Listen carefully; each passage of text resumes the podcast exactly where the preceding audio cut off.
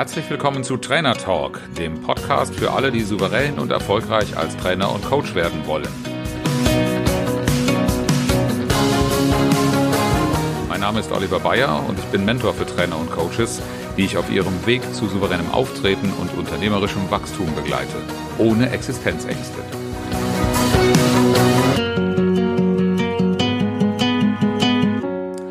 Heute sprechen wir über ein sehr existenzielles Thema für Trainer und Coaches.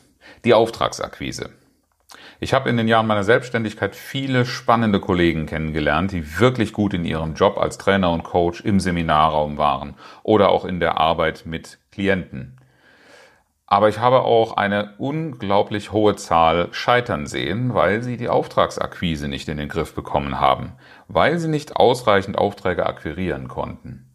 Und deshalb möchte ich heute gerne über drei fatale Fehler in der Auftragsakquise sprechen und wie du sie vermeidest und überzeugte Kunden gewinnst. Welche Themen muss ich noch anbieten, um als Trainer erfolgreich zu sein? Das ist so eine Frage, die mir vor allen Dingen von vielen Anfängern gestellt wird. Äh, in der Sorge, nicht ähm, an ausreichend Aufträge zu kommen. Und ich erkenne darin durchaus das wieder, was ich auch zu Beginn meiner Selbstständigkeit gemacht habe, nämlich ein Trainerprofil rauszuarbeiten, in dem eine möglichst große Themenvielfalt auftaucht. Da hat bei mir zum Beispiel damals Zeit- und Selbstmanagement gestanden. Das ist ein absolutes Lieblingsthema von mir und an vielen Stellen anwendbar. Aber das war nicht das, wobei ich geblieben bin. Denn ich dachte mir, das ist, macht ja jeder, also musst du noch mehr anbieten. Also habe ich auch noch Kommunikation reingeschrieben. In allen erdenklichen Formen und Farben und Anwendungssituationen.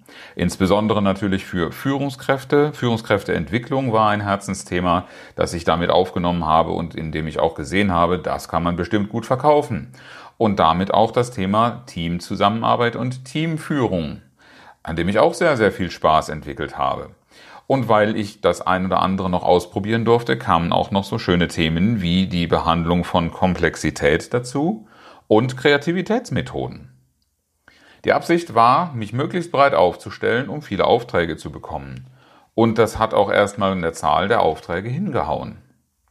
Ich habe ziemlich viel machen dürfen und ich habe auch sehr viele Lernerfahrungen gemacht. Und für den Anfang mag das mal eine Startidee zu sein, wenn man so wie ich am Anfang auch bei einem großen Kunden in einem Akademieprogramm vielleicht verschiedene Dinge besetzen kann und so leicht an zusätzliche Tage kommt. Ein nachhaltiges Thema ist das nicht. Dann schauen wir uns das Ganze mal aus Kundensicht an. Kunden suchen Experten. Und sich in der Situation eine eierlegende Wollmilchsau zuzulegen, das liegt den Kunden fern, denn das ist unglaubwürdig, dass jemand in einer so breiten Aufstellung, wie ich sie jetzt genannt habe, in allen Feldern gleichermaßen Experte sein soll. Oder gehst du, wenn du Premium-Qualität im Lebensmittelbereich, im Textilbereich oder in irgendwelchen anderen Dingen suchst, dann in einen Supermarkt? Da gehst du doch auch zum Spezialisten, zum Delikatessengeschäft oder zu einem Anbieter, dessen Qualität außer Frage steht. Warum sollte also gerade der Kunde mit dir arbeiten wollen und dein Wunschhonorar zahlen? Und du siehst auch das Thema, in das ich damals reingelaufen bin. Ich habe viele Tage zu einem eher schwachen Honorar machen dürfen, was für den Anfang mal okay war, aber auf die Dauer auch wie ein, ein Fliegenfänger wirkt, von dem man nicht mehr loskommt. Fakt ist, ein Bauchladen bedeutet Standardware statt Spezialistentum. Und damit findest du dich in einem Preiskampf wieder, was mir in diesem Projekt auch damals passiert ist. Während ich Trainerkollegen beim selben Kunden kennengelernt habe, die ein deutlich höheres Honorar, wir sprechen hier von Faktor 2 und mehr, bekommen haben, weil sie sich als Spezialisten positioniert hatten und nicht über den Weg, wie ich, als im Discount eingekauft worden sind, sondern ihr Wunschhonorar bekommen haben. Und was haben die besser gemacht als ich? Sie hatten eine Expertise entwickelt. Sie haben sich positioniert, eine Personenmarke gebildet und damit wusste der Kunde, wen holt er sich da ins Haus und wofür steht diese Person, nämlich für ein bestimmtes Thema und eine Qualität. Genau das ist die Lösung zur Vermeidung des Fehlers Bauchladen. Bilde eine Personenmarke, die gute Antworten auf die Frage, wer bist du und wofür stehst du gibt. Stattdessen begehen allzu viele Trainer und Coaches den systematischen Fehler, Produkte zu verkaufen. Und da gibt es ja wirklich ein großes Angebot auf dem Markt. Ja, welchem neuen Trend folgst du gerade? Agile Coaching vielleicht oder Design Thinking? Welches Thema ist gerade hip? Was schwebt dir so durch den Kopf, was du als nächste Maßnahme machen musst? Mein Tipp, lass es. Du versteckst dich eigentlich nur hinter Produktnamen. Und wenn ich in einem Produkt unterwegs bin, das nicht mein eigenes ist, sondern das ich einkaufe, dann lande ich trotzdem wieder im Preisvergleich und Kampf mit all denjenigen, die dieses Produkt auch haben. Das ist immer in einem Trend am Anfang eine gute Verdienstmöglichkeit, landet aber am Ende wegen Standardisierung immer in unbefriedigenden Preisregionen. Kunden, das kommt noch hinzu, kennen Produkte oft gar nicht. Das heißt, was du dir für tolle Fantasienamen für Produkte ausdenkst oder was du aus dem Trainer- und Coaching-Markt kennst oder aus der, der Fachpresse, das ist den Kunden, vor allen Dingen den Entscheidern bei den Kunden, nicht bekannt und sie interessieren sich auch oft gar nicht für die Systematik und für diese Inhalte. Deshalb ist das nichts, was beim Verkaufen hilft. Kunden interessieren Ergebnisse nicht deine Methoden. Und das habe ich selber im Mittelstand sehr schön erleben dürfen, als ich nämlich einen Auftrag zur Teamentwicklung akquiriert habe vor einigen Jahren. Da ging es um eine Serviceverkaufsabteilung und einer der wichtigsten Verkäufer im Außendienst drohte zu gehen.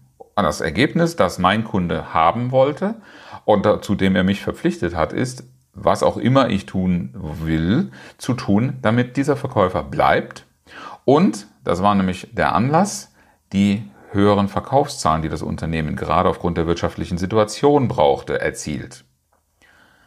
Und dieses, zu diesem Ergebnis habe ich mich verpflichtet. Fatal ist aber, dass viele Trainer und Coaches über ihre Methoden und Werkzeuge sprechen und nicht darüber, was sie damit erreichen. Und hätte ich das in der Situation damals getan, also ich gebe zu, ich habe es ein bisschen getan, aber ich habe sehr schnell erkannt, dass der Kunde das Interesse am Ergebnis hatte und damit habe ich nur noch ins Angebot in der Spezifizierung geschrieben, welche Methoden oder welche Systematik ich anzuwenden gedenke. Aber im Verkaufsgespräch und in der Auftragserteilung hat nur der andere Aspekt eine Rolle gespielt. Und jeder von uns kann sich das auch vorstellen. Die Fans gehen doch nicht dauerhaft begeistert ins Stadion und sprechen über schöne Spiele, wenn da keine Spiele gewonnen werden. Ohne Siege wird keinen Fan interessieren, wie toll und modern gerade die neueste Strategie des Trainers oder der Mannschaft ist oder wie gut die Stimmung beim Training war. Verpflichten wir also uns zu Ergebnissen. Und diese Ergebnisse müssen auf etwas einzahlen, ähm, das den Kunden auch tatsächlich bewegt. Und deshalb ist es ganz wichtig, dass wir lernen, nicht mehr am Kunden vorbei zu kommunizieren.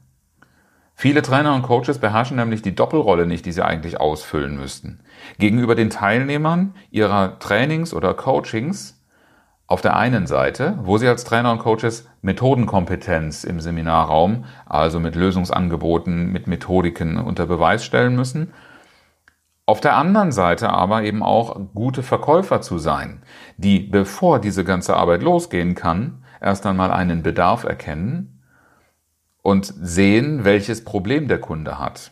Und in der Kommunikation dann deutlich zu erkennen geben, Sie erkennen dieses Problem, Sie verstehen etwas davon und Sie erkennen vor allen Dingen an, dass dieses Problem existiert.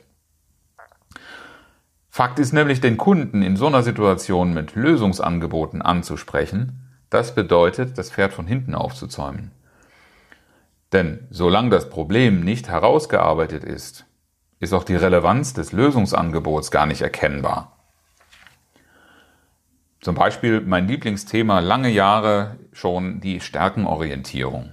Ich habe einfach große Freude dran, mit Menschen darüber zu sprechen, was sind ihre Talente. Denn in diesen Talenten steckt das, was Motivation für Menschen ausmacht. Das bringt automatisch Spaß und aus Spaß wachsen Spitzenleistungen. Soweit die Trainersprache. Das Problem des Kunden liegt aber ganz woanders. Der Kunde ist nicht daran interessiert, dass die Mitarbeiter viel Spaß bei der Arbeit haben, sondern der hat erst einmal das Problem, Fluktuation im Hause zu haben und wie er die loswerden kann.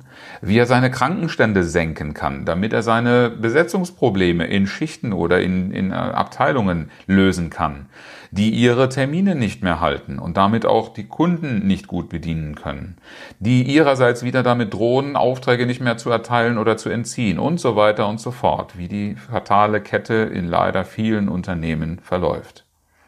Das Problem in der Situation aus Sicht des Kunden sieht so aus, das liegt nicht auf der Ebene fehlende Motivation, denn das ist die Erklärung für die Probleme, die daraus erwachsen, aber nicht das Problem, das der Kunde in erster Linie sieht und lösen will.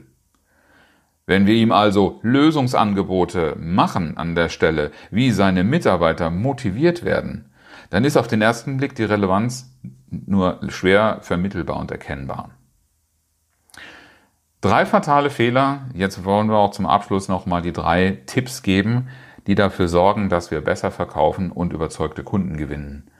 Erstens, positioniere dich auf ein Kernthema als Spezialist und kommuniziere genau darüber. Zweitens, verkaufe ein Ergebnis. Das Ergebnis, das der Kunde haben will und nicht das Produkt, das du in dem Zusammenhang für besonders wichtig und interessant hältst. Und drittens, sprich die Sprache deiner Kunden und sprich seine Probleme an, um zu zeigen, dass du Kompetenz hast, eine Situation richtig einzuschätzen und dafür die passende Lösung anzubieten. Erkennst du dich in einem dieser Muster wieder und möchtest ganz gerne Souveränität im Umgang mit deinem Kunden gewinnen und unternehmerisch wachsen, ohne Existenzängste haben zu müssen? Dann bewirb dich am besten gleich um ein kostenloses Strategiegespräch. Die Internetadresse findest du in den Show Notes. Ich freue mich auf dich.